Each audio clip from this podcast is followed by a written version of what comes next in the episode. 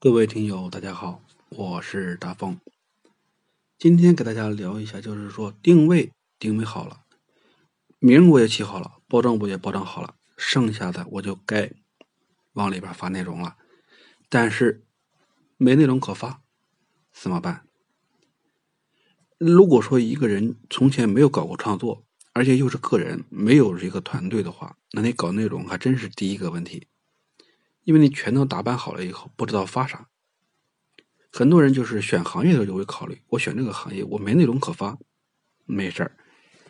因为在网站上有很多这个信息平台，比如说咱们微博平台，然后还有咱们经常逛的贴吧也好，微信也好，然后你还有那个什么知乎，或者是咱们这个一些音频平台。他们都有很多很多内容，以及呢很多很多新鲜的事物，很多新鲜的看法，很多新鲜的话题。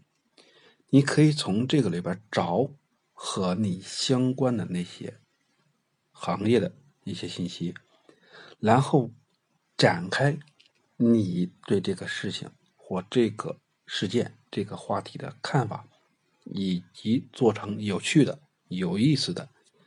这个小短剧，然后呢，发布出来。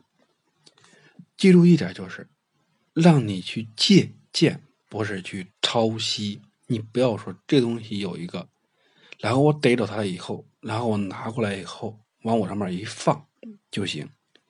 那你这一放，可还真不行，是借鉴的用，不是让你直接搬来就用。